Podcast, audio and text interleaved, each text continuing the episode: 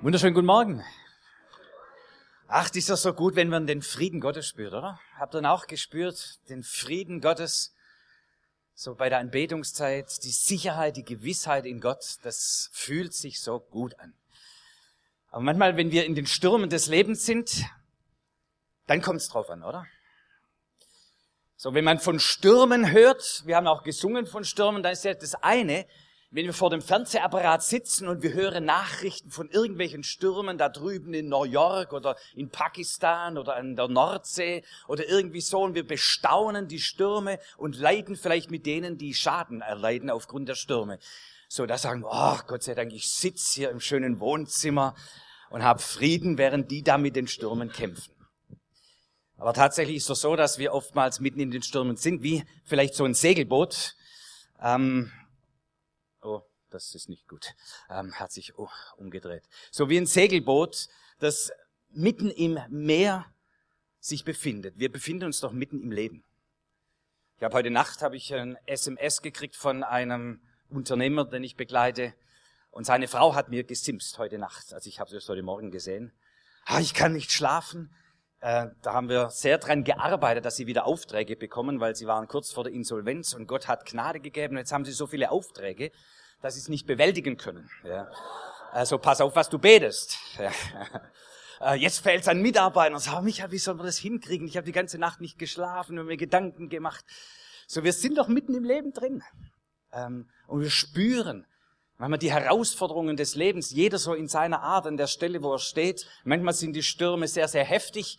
Manchmal ist es eine leichte Brise. Manchmal haben wir das Gefühl, es gibt uns Rückenwind, die Stürme des Lebens. Und manchmal haben wir das Gefühl, Hilfe, ich kentere. Wie soll ich da durchkommen? Stürme des Lebens. Das wird ein bisschen unser Thema auch heute sein, in den Stürmen des Lebens. Am Anfang des Jahres saß ich mit einem guten Freund und seiner Frau zusammen. Das heißt, wir als Ehepaare haben Zeit verbracht. Das ist so am Anfang des Jahres haben wir da oft so einfach Tage, wo wir uns Zeit nehmen für Beziehungen und Freundschaften. Das ist gut, die zu pflegen. Und da ist immer ein bisschen Zeit. Und da saßen wir zusammen und Andreas Kielwein und seine Frau, das sind hochintelligente Leute, Persönlichkeiten und wir haben auf höchstem Niveau haben wir diskutiert alle möglichen Themen über Ökologie und Ökonomie und Spiral Dynamics und was es da so alles gibt und haben diskutiert und auch durchaus kontrovers diskutiert über die ganzen Themenfelder. Hat richtig Spaß gemacht, war richtig gut. Ähm, und trotz unterschiedlicher Meinungen an der einen oder anderen Stelle, wir waren uns am Schluss der Diskussion einig, die Stürme der Veränderung werden in diesem Jahr noch heftiger blasen als in den Jahren vorher. Und wir haben alle schon so sehr empfunden, ich weiß nicht, wie es euch geht, dass wir durchaus in solchen Zeiten leben, wo viel, viel, viel Veränderung auf uns zukommt oder wir mittendrin stehen in ganz verschiedener Weise. Wir gucken uns das gleich ein kleines bisschen an. Nur falls die Welt an euch vorbeirast, mache ich euch kurz darauf aufmerksam, so was an Veränderungen alles so passiert oder einige Dinge davon. Und interessanterweise, das habt ihr vielleicht auch schon gesehen, ähm, in diesen ganzen Fragenstellen kam von Gott ein Wort über diesem Jahr in mein Herz und darüber will ich dann heute Morgen auch sprechen. Da heißt es in der Apostelgeschichte, sie blieben aber beständig. Von der ganz jungen Gemeinde. Vier Jahre alt war sie. Ja, so, sie blieben aber beständig. Und dieser Text hat mich tierisch aufgeregt. Ja, Herr, wir sind in Zeiten der Veränderung. Es geht, darauf, geht doch darum, Herr, dass wir dranbleiben an dem, was passiert, dass wir das bewältigen können, dass wir mit klarkommen, dass wir veränderungsfähig sind. Das ist doch das Thema, Herr. Und jetzt gibst du mir dieses Wort, sie blieben aber beständig. Das hört sich so für mich an, wir haben es noch nie anders gemacht. So muss es bleiben, mir san mir. Ja, äh, verändert wird nix. Ja. Sie blieben aber beständig und das regt mich auf. Geht es euch auch manchmal so, dass ein Bibeltext einen aufregt? Ja, ach gut, wir basteln ihn dann schon irgendwie hin, dass er wieder passt. Aber Bibeltexte müssen uns manchmal herausfordern, oder? Wenn Gott spricht, dann spricht er nicht nur heile, heile Gänschen, wird schon alles gut, sondern er fordert uns manchmal auch heraus mit seinem Wort und sagt, Jungs, so könnt ihr nicht weitermachen. Oder passt mal auf, das sind wesentliche Botschaften, die ich für euch habe. Und die sind nicht immer bequem und passen nicht immer rein in unser Leben, das wir uns so gebaut und gebastelt haben. Vielleicht auch in unsere Theologie, die wir uns so gebastelt haben. Also mich hat's aufgeregt. Sag, Herr, das Wort passt jetzt überhaupt nicht in dieses Jahr. Herr, wir haben Wahlen. 2017. Da wehen Stürme der Veränderung. Da gibt's den Schulzeffekt. Da gibt's Priesen von links, so ein bisschen Wagenknechtpriesen von links, die sind ja ein bisschen schwächer geworden, oder von rechts irgendwelche Petri-Stürmchen, die daherkommen. Aber ganz wichtig, vom, vom Atlantik, über den Atlantik kommt so ein Trampsturm auf uns zu, Herr, äh, wo wir nicht wissen, wie wir damit umgehen sollen. Und irgendwie erahne ich, dass da auch so ein Finanzmarktstürmchen vielleicht wieder mal kommen könnte. Herr, wir brauchen Veränderung. Herr, das ist die Situation. Was ist da das Wort? Sie blieben aber beständig. Ich werde euch mit hineinnehmen ein bisschen später in die Auflösung. Denn ich habe festgestellt, dieses Wort, als ich mich dann beschäftigt habe mit dem Text, habe ich gemerkt, dieses Wort beschreibt eine junge Gemeinde, die aber in extremsten Herausforderungen war. Politisch war damals Jerusalem in großen Herausforderungen, in der Auseinandersetzung mit den Römern. Das wisst ihr von all den Filmen, die, die es da gibt von dieser Zeit. Ja diesen Monumentalfilmen, wo, wo wir ein bisschen eine Ahnung davon haben von diesen politischen Auseinandersetzungen. Aber die junge Gemeinde war auch in extremsten Herausforderungen von den Religiösen her. Ja, sie verließen sozusagen das Establishment. Das, was man eigentlich geglaubt hatte als Juden. Und jetzt haben sie dies, folgen sie diesem Jesus, der als Messias aufgetreten ist. Und sie erkannten, er ist der von Gott gesandte Messias und fingen an ihm nachzufolgen gegen das, was eigentlich üblich war. Und es kam heftigster Sturm und Widerstand von diesen religiösen Führern, so weit, dass sogar einige von ihnen gesteinigt wurden. Und da dachte ich, oh, die sind in heftigsten Stürmen gewesen. Und da heißt es mittendrin, sie blieben aber beständig. Das, ja, vielleicht ist es doch ein Wort für Zeiten, wenn wir in Stürmen und Herausforderungen und Veränderungen stecken. Aber bevor ich das auflöse, äh, was da Gott zu mir geredet hat, vielleicht so ein bisschen äh, ein paar Hinweise in, in, über Veränderungen, in denen wir uns befinden. Ähm, das soll jetzt kein Seminar sein über Zukunft, sondern eher dieses Bewusstsein. Wir sind in unseren Booten von mir aus, in unseren Zusammenhängen und es gibt ganz persönliche Herausforderungen, wo jeder so von uns drinsteckt, mal mehr, mal weniger, so die ganz persönlichen Themen. Aber dann gibt's eben auch die größeren Zusammenhänge, wo wir mitten, wenn wir in dieser Welt segeln, wenn wir in dieser Welt unterwegs sind, wo wir herausgefordert sind. Zum Beispiel das Thema Gender Shift. Jetzt denken wir gleich Homosexualität und Lesben und all diese Themen, die uns da herausfordern und sagen, wie geht man da richtig damit um? Aber das ist eigentlich viel mehr die Herausforderung, dass wir unsere Rollen wiederfinden als Mann und Frau. Da hat sich ja ganz viel getan und verändert. Ich habe kürzlich gelesen, 1973 in unserem Land war es noch Gesetz, dass die Ehefrau ihren Ehemann fragen musste, wenn sie einen Beruf ausüben wollte. Die musste eine Unterschrift bringen und sagen, mein Ehemann ist mit einverstanden, deshalb darf ich dann hier mich bewerben. Ähm, 1973 ist noch nicht so lange her.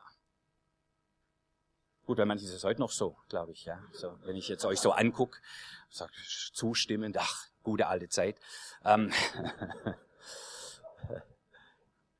Aber die, was hat sich da verändert, auch in den letzten Jahrzehnten, in, in dem Verständnis, was ist die Rolle des Mannes?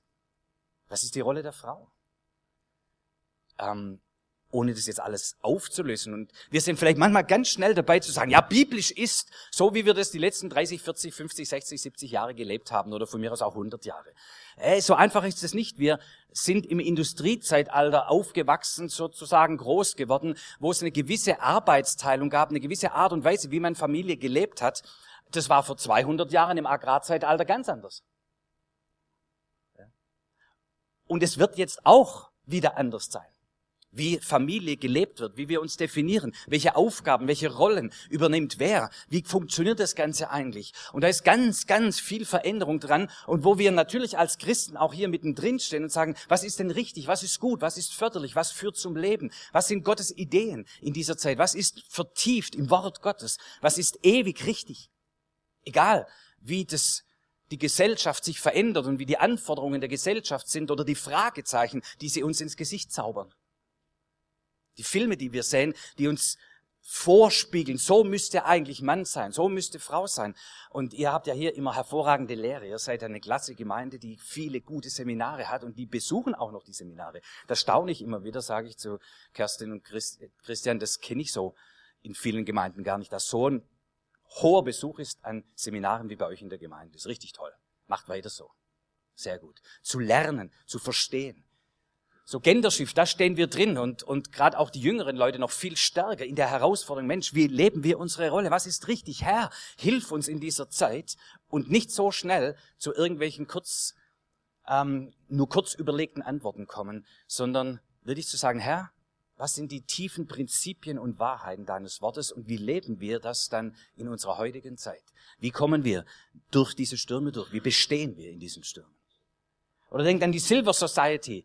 Das ist so ein Thema, da sehen ein paar graue Häupter in unserer Mitte. Ähm, ich, wir hatten ja jetzt erst kürzlich auch ähm, wieder so einen, einen Tag, wo sich man mit beschäftigt hat. Wie entwickelt sich eigentlich hier die Alterspyramide in unserem Land? Wie, wie sind wir da aufgestellt? Ähm, und auch das sind Stürme, Herausforderungen, die uns immer, immer mehr bewusst werden. Ja? Wenn ich in die theoretische Rente gehe, das ist am 22. August 2028. Hm? Nein, aber ich habe es mir notiert in meinen ähm, Kalender. Ähm, so, wenn ich im Jahr 2028 in die Rente gehen sollte, was ich nicht tun werde, aber in der Zeit ist jeder Vierte in der Bundesrepublik älter als 65. Jeder Vierte. Und viele, wir sind viele, also die da in die Rente kommen, ja, die Babyboomers. So, dann muss, wenn das so weitergehen würde wie heute, dann müsste ein Arbeitnehmer einen Rentner versorgen. Richtig? Jetzt rechnet es mal aus. Es tut uns leid, tut mir leid, sorry für euch. Und wir sind viele. Ja, also ähm, so als Norbert Blüm damals sagte, die Renten sind sicher, hat er den Satz nicht zu Ende gesprochen. Der ganz vollständige Satz heißt, die Renten sind sicher nicht ausreichend. Ja. Und es ist auch so ein Thema, werden wir natürlich jetzt in der politischen Diskussion immer wieder wird es auch äh, mit an die Oberfläche kommen und solche Fragestellungen, Altersarmut und all diese Themen, die da auftauchen. Und wir merken, wow, was ändert sich denn da? Was passiert denn hier? Und der Punkt ist ja auch noch, viele von uns Älteren oder die zunehmend ins ältere Alter kommen, die sind ja topfit. Werden 90. Meine Frau arbeitet im Augustinum hier in München. Über 600 äh, Bewohner. Mehr als 200 davon sind älter als 90 Jahre. Und dies, denen geht's aber den meisten richtig dicke gut. Ja? Die gehen noch zu Partys.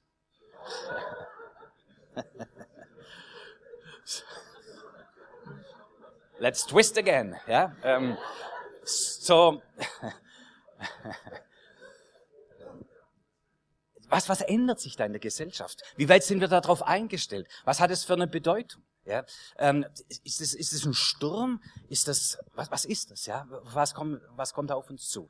Und es geht mir jetzt gar nicht darum, irgendwelche Antworten hier zu geben, sondern einfach in diesem Bewusstsein. Wir wir sind in dieser Welt mittendrin unterwegs und wir gucken ja gleich, was uns Jesus rät, ähm, wie wir aufgestellt sein sollen. Thema Sicherheit brauche ich nicht ausführen. Ja. Das Fremde macht uns Angst.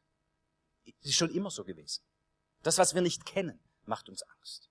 Und das Gefühl, die Sicherheit ähm, zu erhalten, das Gefühl, äh, von, wow, unsere Sicherheit geht verloren. Da ist so vieles anders, so viel fremd. Nicht nur die Fremden, die zu uns kommen in unser Land, sondern diese viele, viele, viele Veränderungen, wie sich die Gesellschaft entwickelt und was da passiert, auf der Weltbühne passiert. Da ist so vieles unbekannt. So vieles kennen wir nicht und das Unbekannte macht uns Angst. Und das Gefühl ist, wir haben keine Sicherheit mehr.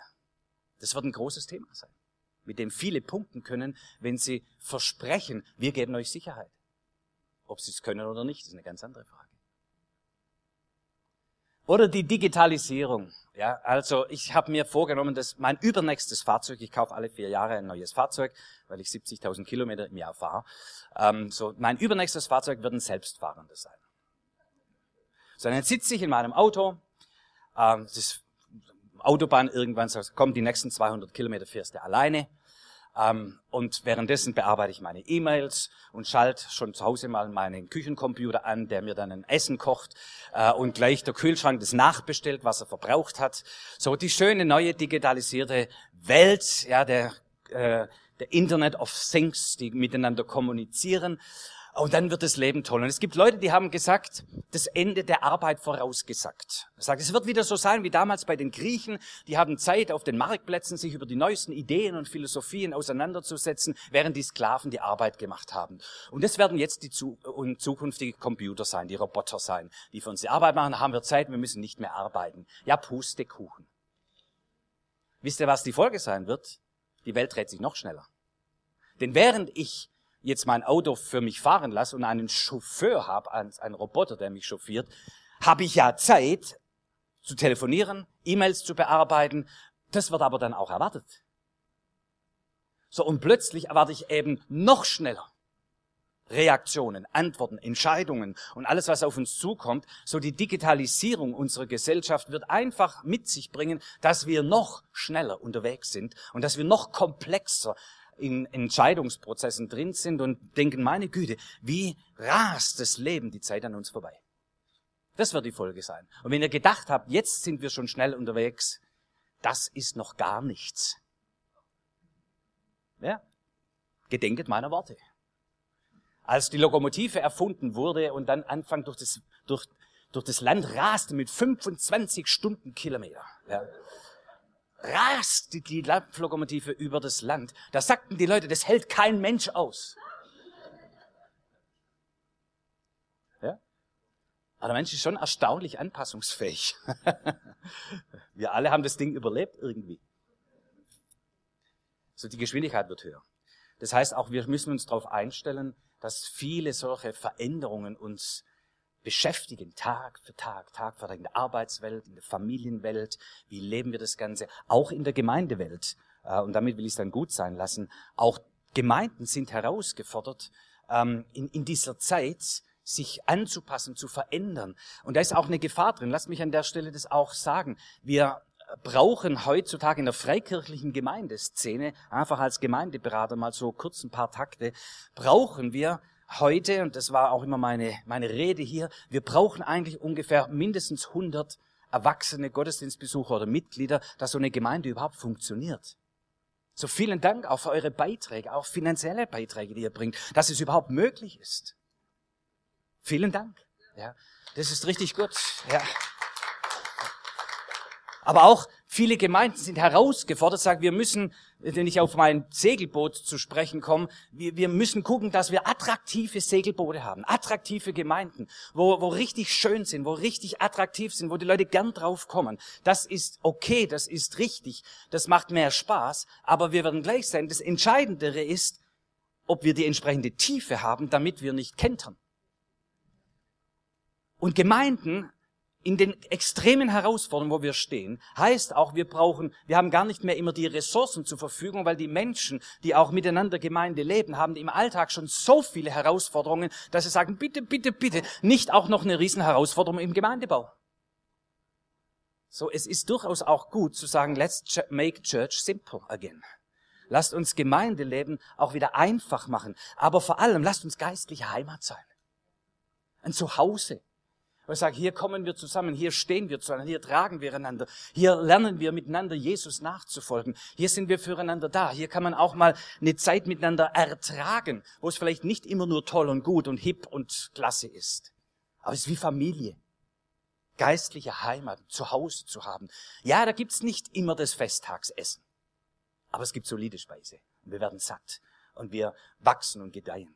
Gemeinde leben in unserer Zeit, und da können wir lang drüber reden. Es ist eine riesen Herausforderung, ähm, aber ich glaube, wir sind hier in Quelltor gut unterwegs, Gemeinde so zu leben, dass wir in den Stürmen der Zeit nicht noch einen zusätzlichen Sturm kreieren über unser Gemeindeleben, sondern dass wir stabil Gemeinde leben und bauen und entwickeln, was uns hilft, in den Stürmen des Lebens sicher zu stehen. So, in all den Stürmen, ihr könnt sie euch weiter ausmalen, ihr seid ja auch mittendrin, wisst, was Sache ist. Jetzt kommt dieses Wort zu mir. Sie blieben aber beständig und dann kommen vier Dinge, die werde ich gleich angucken. Und als ich gerungen habe mit diesem Text, da gab der Herr mir dieses Bild von diesem Segelboot. Und ich war zweimal in meinem Leben segeln. Gibt Segler hier in unserer Mitte? Ist keine Sünde, könnt ihr euch melden. Kein Segler? Was? Kein Segler? Das habe ich ja noch nie erlebt. Ähm, ähm, ich war zweimal in meinem Leben segeln. Einmal war ich mit einem äh, Freund, da waren wir miteinander Urlaub machen im Mittelmeer und haben uns so eine Jolle da ausgeliehen. Da konnte man halt sich Tretboote und Ruderboote und eben auch so Segelboote da ausleihen. Dann haben wir uns so ein Boot ausgeliehen, so eine Jolle und sind da aufs Mittelmeer rausgefahren und mein Freund ist ein guter Skipper. Aber schon bei der ersten größeren Wende kippte das Ding, ja, und da liegt heute noch mein Geldbeutel unter meine Schuhe da im Meer. Ja. Ähm, weil mit Mühe haben wir das Ding wieder aufgerichtet und sind dann irgendwie wieder zum Ufer zurückgesegelt. Äh, das war herausfordernd. So einige Jahre später waren wir wieder miteinander segeln, äh, wieder mein Freund und seine Frau und meine Frau und ich, auf dem Bodensee dieses Mal. So, und das war das Segelboot seines Vaters. Ein wunderschönes Segelboot. Und wir segelten da gemächlich auf dem Bodensee. Und dann sagte er, schaute über den Bodensee und sagte, ah, bald wird sehr, sehr stürmisch werden. Und keine fünf Minuten später kam einen, ein Sturm aus, auf. Unfassbar. Und das Boot lag 45 Grad im Wasser. Ja. Mir wurde es speiübel. Dachte, wie kommen wir? Herr, hilf! So schnell wollte ich nicht in den Himmel. Ja, wir jagten, schossen über den Bodensee. Der hat den, den Sturm mitgenommen. Aber er kenterte nicht. Obwohl der Wind viel, viel heftiger war, als was wir dort im Mittelmeer erlebt hatten. Was war der Unterschied? Wisst ihr was? Dieses Segelboot hatte diesen Kiel hier unten. Ja? Und der Kiel im Segelboot macht ungefähr ein Drittel des Gewichtes aus. Kiel oder auch Schwert, unten wird es genannt. Das ist recht schwer. Das siehst du ja nicht, wenn du segelst. Ja, du siehst das wunderschöne Segel und das tolle Boot aus Holz vielleicht gefertigt. Wunder, alles wunderschön, wunderbar. Aber das Entscheidende, dass das Boot nicht kentert, ist der Kiel.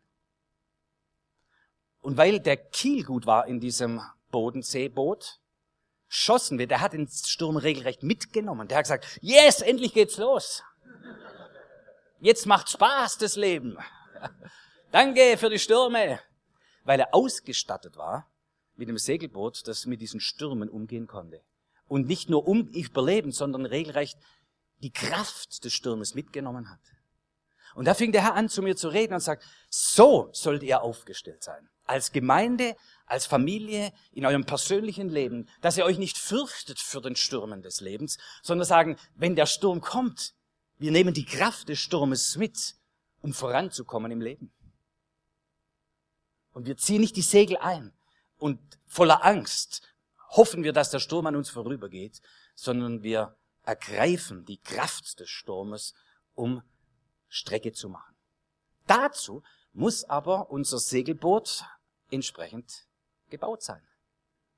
Da muss unsere Gemeinde entsprechend aufgestellt sein. Da muss unser Leben entsprechend aufgestellt sein. Wir brauchen diese Tiefe in unserem Leben. Und das sind die Dinge, die man nicht gleich sieht.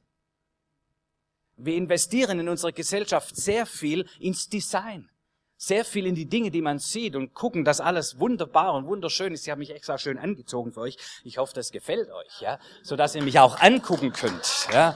So, aber das ist nicht entscheidend. Entscheidend ist, was ist da drin, dass man nicht sieht. Eine Gemeinde kann wunderschön sein, tollstes Gebäude haben, tolles Design, alles super und ich liebe das. Das ist völlig in Ordnung. Wenn sie aber keine Tiefe hat, dann wird sie beim nächsten größeren Sturm scheitern. Egal wie schön sie sich gemacht hat.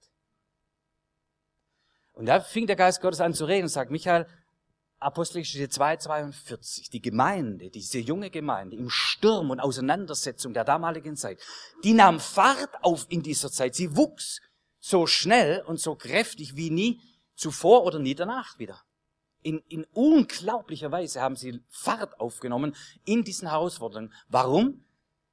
Sie hatten diese Tiefe. Sie blieben aber beständig, heißt es hier, und zwar in vier Dinge. Und die vier Dinge gucken wir uns noch kurz an. Sie blieben beständig im Brotbrechen. Sie blieben beständig im Wort oder in der Lehre der Apostel, wie es da heißt. Sie blieben beständig in der Gemeinschaft und in den Gebeten.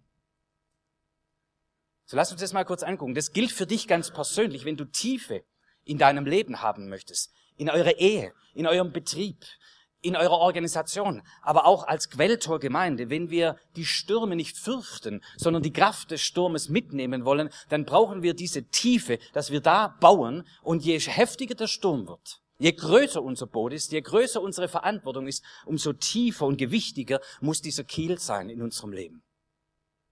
So, wenn der Herr viel mit dir vorhat, dann wundere dich nicht, dass er auch mit dir an der Tiefe baut. Ja? An den Dingen, die man nicht sieht. Erinnert euch an das im Verborgenen. Ja, wenn ihr betet, dann geht in euer Kämmerlein und sprecht zu dem Herrn im Verborgenen. Und dort im Verborgenen wird gebaut. Und wenn du dann rauskommst aus dem Verborgenen, aus der Gemeinschaft mit dem lebendigen Gott, dann trittst du auf mit Sicherheit, mit Kraft und mit Klarheit. Nur ganz kurz, denk daran Paulus, der in, auf, der, auf dem Weg nach Rom war. Und das Schiff kam in größte Turbulenzen so dass 14 Tage lang das Schiff, die Schiffsmannschaft nicht mehr essen konnte. So heftig war. Und Paulus in dieser Zeit war im Kiel des Bootes, in der Tiefe des Bootes und betete. In dem Verborgenen. Und der Engel des Herrn stand bei ihm und gab ihm das Wort des Herrn und sagte, das Boot wird nicht untergehen, äh, oder es wird niemand Schaden haben. Das war das Wort. Und er ging nach oben und sprach zu der Mannschaft mit diesem Wort des Herrn, was er empfangen hat aus der Gemeinschaft mit dem lebendigen Gott und sprach zur Mannschaft, ihr könnt jetzt essen, Leute. Komm, ihr braucht Kraft. Wir werden, keiner von euch wird sein Leben lassen müssen. Der Herr hat mit mir geredet.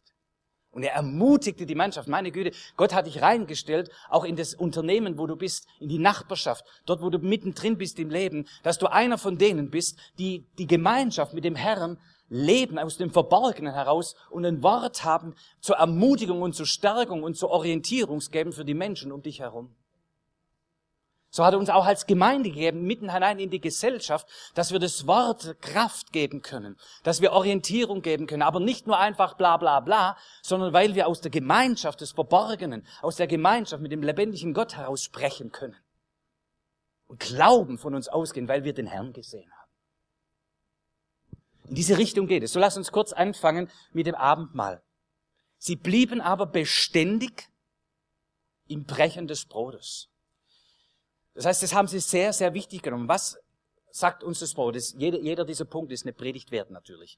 Ähm, aber kurz so uns Bewusstsein uns zu bringen. Das Brechen des Brotes, das Abendmahl, erinnert uns daran, dass der Herr mit uns einen Bund gemacht hat. Dies ist der neue Bund in meinem Blut, sagt Jesus. Und der Bund macht deutlich und sichert uns ab. Er ist unser Gott und wir sind sein Volk. Und es wird sich nicht mehr ändern. Es wird sich nicht mehr ändern. Ja? Da ist unsere Identität, da ist unsere Zugehörigkeit und es setzt auf auf dem alttestamentlichen Erleben des Pessach-Festes, was gefeiert wurde, als das Volk Israel aus der Knechtschaft befreit wurde durch die mächtige Hand Gottes, aus Ägypten befreit wurde und auf eigene Beine gestellt wurde. Erinnert euch an diese Geschichte? Darauf setzt das Abendmahl auf. Auf diese Geschichte, auf diese Wahrheit, auf diese Hintergründe. Und Jesus sagt, jetzt ist es in mir, habt ihr diesen neuen Bund. Er ist nicht der alte Bund, es ist der neue Bund in meinem Blut. Vielleicht um das praktisch zu machen. Ähm, wenn wir das Abendmahl miteinander feiern, dann erinnern wir uns an all das, was Jesus für uns getan hat dann erinnern wir uns daran, an unsere Identität, wer wir sind. Nicht mehr länger, länger sind wir Sünder. Nicht mehr länger sind wir Abgelehnte. Nicht mehr länger sind wir Knechte. Nicht mehr länger sind wir unter dämonischen Mächten, unter der Macht des Todes und all diese Dinge, sondern wir sind erlöst und befreit, Söhne und Töchter des lebendigen Gottes. Er hat uns zu seinem Volk gemacht. Und wir haben eingeschlagen in diesen Bund und gesagt, ja Herr, Herr, danke für diesen Bund. Das ist das Ganze, was wir gemacht haben. Er bietet uns den Bund an und sagt, ich möchte für ewig mit euch verbunden sein. Und ich habe alles erledigt, dass wir ewige Gemeinschaft miteinander haben können, von jetzt an bis in alle Ewigkeit. Willst du dabei sein? Anerkenn mich als dein Gott und ich anerkenne dich als mein Volk, als mein Sohn, meine Tochter. Schlag ein, komm, schlag ein.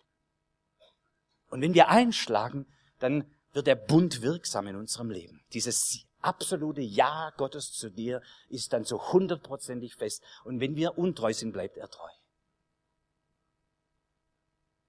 Und ich, so wie ich aussehe, die meisten von euch haben eingeschlagen.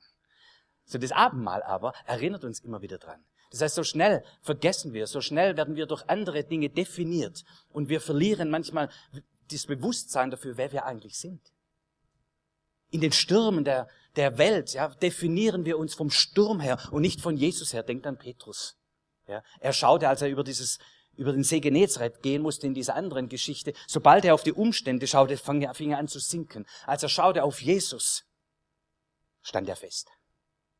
Und im Alltag in den Stürmen des Lebens halten wir das Abendmahl und wir feiern es wieder und wieder und wieder, weil wir uns immer wieder bewusst machen, es stoppt, die Wirklichkeit ist eine andere. Nicht die Stürme beherrschen unser Leben, sondern Christus ist der Herr. Ich weiß, woher ich komme und ich weiß, wohin ich gehe. Ich weiß, wem ich zugehörig bin. Das kann mir niemand nehmen. Und wir sind fest in dem. Wir feiern das auch in der Familie übrigens. Darf man das in Quelltor? Ist das erlaubt? Ja, okay. Aufpassen. Ähm, ja, da ist die Theologie manchmal unterschiedlich. Ja. Ähm, aber ich empfinde es für wichtig, auch als Familienväter, ja, das Mahl zu feiern mit der Familie. Ihr wisst, ich komme aus einem Familienhintergrund, wo viel Tod und Krankheit war und das hat unsere Familie geplagt, ja zerstört, also Herkunftsfamilie mütterlicherseits. Mein Vater hat sich das Leben genommen, meine Mutter ist an Krebs gestorben mit 40, mein Bruder hat sich mit 21 Jahren vor den Zug geworfen. Wir haben Tod und Krankheit und Plage in unserer Familie gehabt und es fing an in meiner eigenen Familie, wollte es sich auch ausbreiten, ohne jetzt ins Detail zu gehen. Ich habe es an anderer Stelle schon erzählt. Und als ich das erkannt habe, aber dass diese diese Knechtschaft vorüber ist in Jesus Christus. Ich bin nicht mehr unter der Macht des Todes, nicht mehr unter der Macht der Finsternis, sondern mein Herr ist Jesus Christus. Und wie er Ägypten aus dem Tod, aus der Knechtschaft befreit hat, so hat er mich befreit von der Macht der Finsternis und von allem, was mein Leben beherrschen wollte auch meine Familie. Und in diesem Erkennen, immer wieder sich auch bewusst zu machen, feierten wir als Familie auch mit den Kindern zusammen immer wieder das Mahl. Und ich hob den Kelch über meine Familie und sagte, das ist der neue Bund. Und nichts kommt in meine Familie rein, was nicht an Jesus vorbei muss.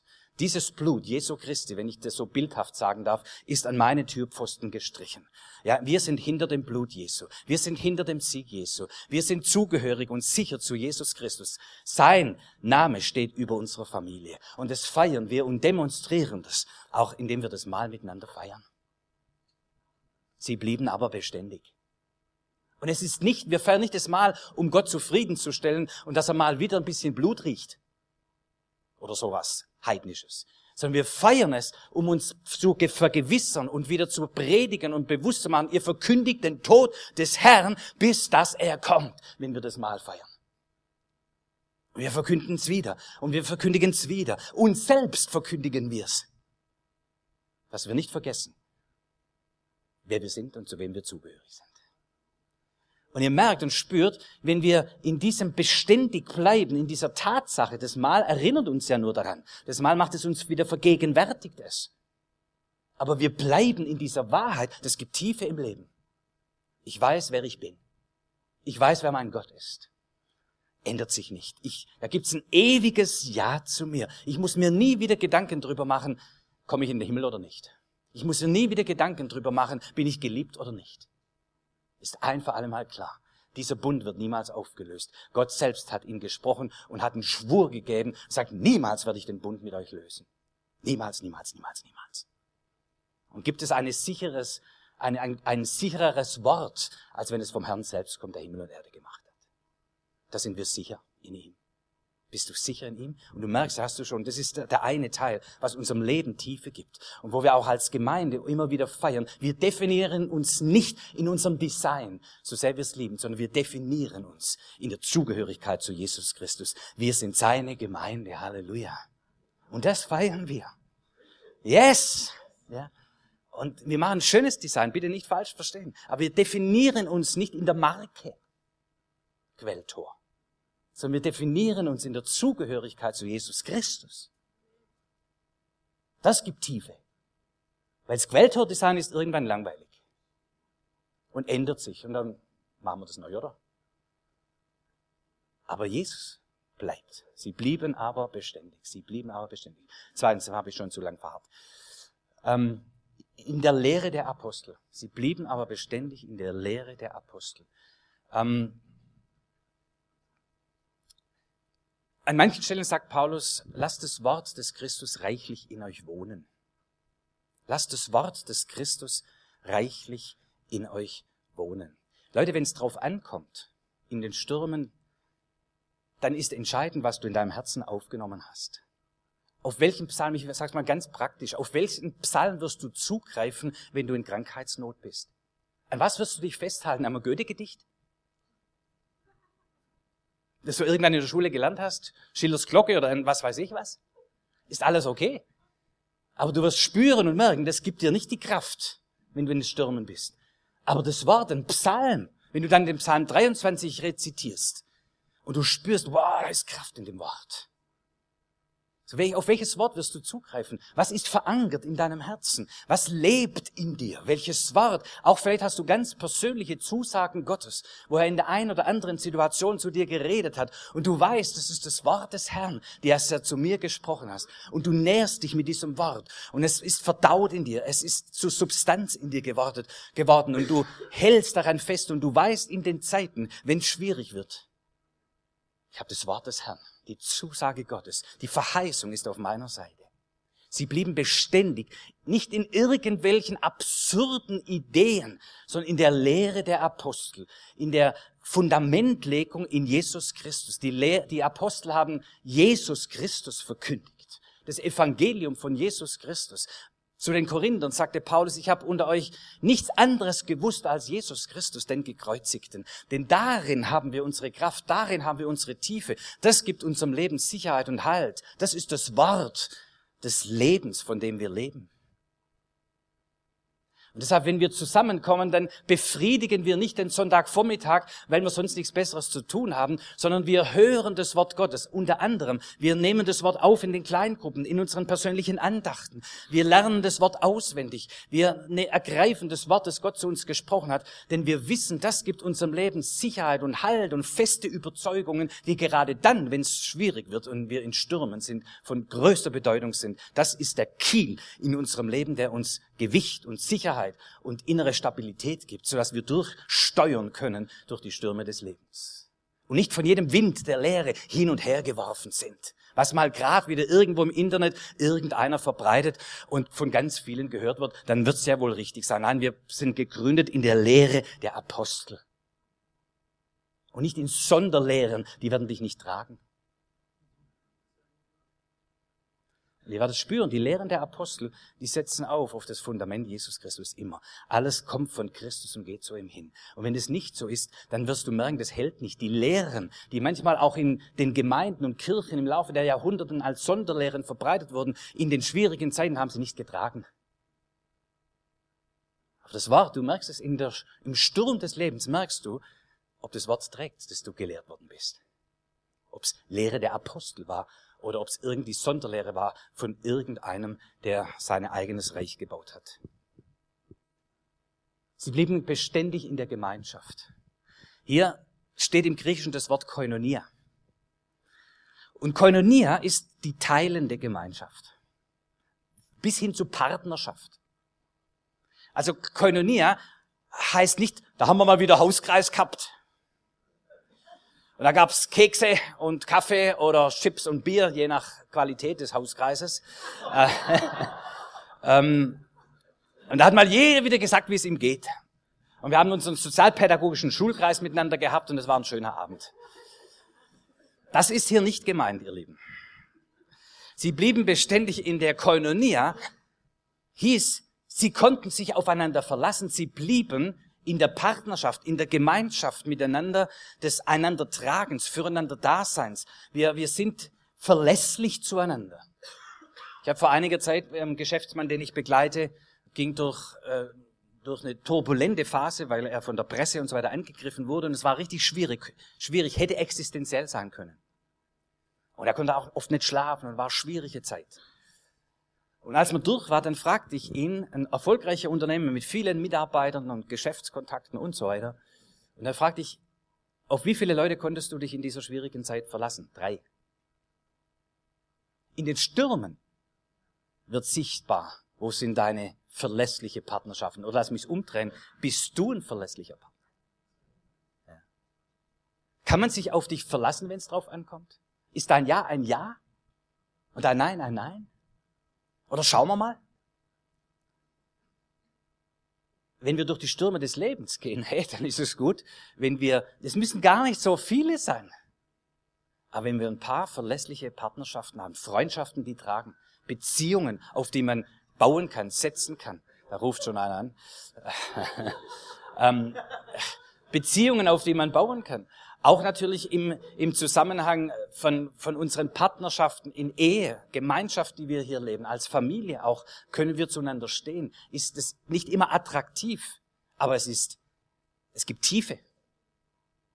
Ich weiß, ich kann mich darauf verlassen. Der Bund, den wir geschlossen haben, ist ein echter Bund, wo ich mich darauf verlassen kann. Ich weiß, es gibt Situationen, wo so ein Bund wir nicht halten können, wo er zerbricht, wo wir scheitern im Leben. Auch das ist in Ordnung, wenn wir scheitern und Gott richtet uns wieder auf und wir gehen in die nächste Phase.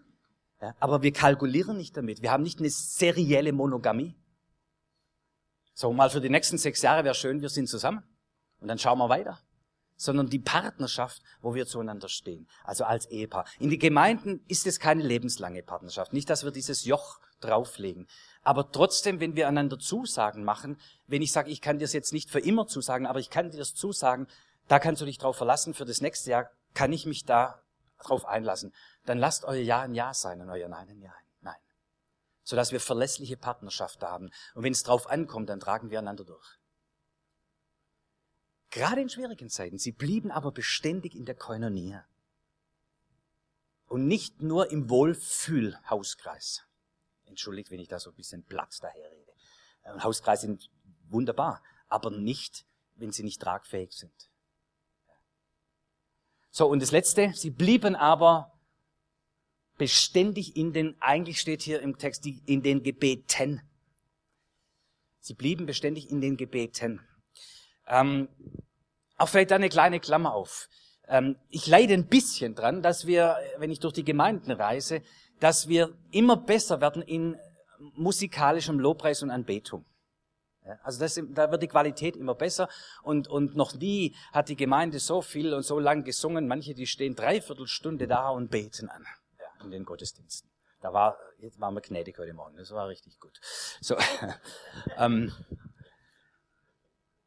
aber ich frage mich, und erlebt es natürlich auch, ist nur diese Art der Gebete auch tragfähig, wenn du durch Stürmen gehst und wenn du mitten im Alltag stehst und du hast jetzt keine Lobpreis-CD zur Hand. Ja?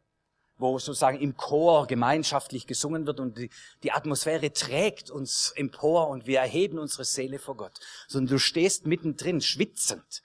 Äh, wie löse ich dieses Problem? Herausforderung mit Kunden, Herausforderung mit Kollegen, mit Vorgesetzten, mit Mitarbeitern, was auch immer. Und du stehst mittendrin und du kannst ja nicht sagen, stopp, ich gehe mal auf die Toilette und dröhn mir erstmal einen Lobpreissong rein, sondern ist dann dein Herzensgebet aktiv. Wo wir mit wenigen Worten, da kam heute auch im Lied, kam es rüber, wo wir mit wenigen Worten, aber unser Herz, manchmal hast du es nicht gesungen, ja, manchmal ist das Gebet nur, Herr, hilf mir. Und mehr muss ich nicht sagen, sag, Herr, ich brauche dich jetzt. Aber die Gemeinschaft mit ihm ist gepflegt. Ich höre das Wort des Herrn, das Wort der Ermutigung, das Wort der Weisheit, wo mitten in der Situation kommt. Ich schaue so quasi innerlich kurz hoch zum Herrn und sage, Herr, was machen wir jetzt? Und das Wort des Herrn kommt in unser Herz. Diese Art von Gebet, diese Gemeinschaft mit dem Herrn, dieses Leben in der Gemeinschaft mit dem Herrn, trainieren wir das auch im Miteinander. Lass uns lernen zu hören auf Gott. Lass uns lernen, Fürbitte zu tun. Lass uns lernen, füreinander zu beten, füreinander einzustehen. Lernen in den Gebeten. Sie blieben aber beständig in den Gebeten. Die Gebete sind im Alltag unser Kraftzentrum, wo wir direkt in der Verbindung mit der Ewigkeit sind.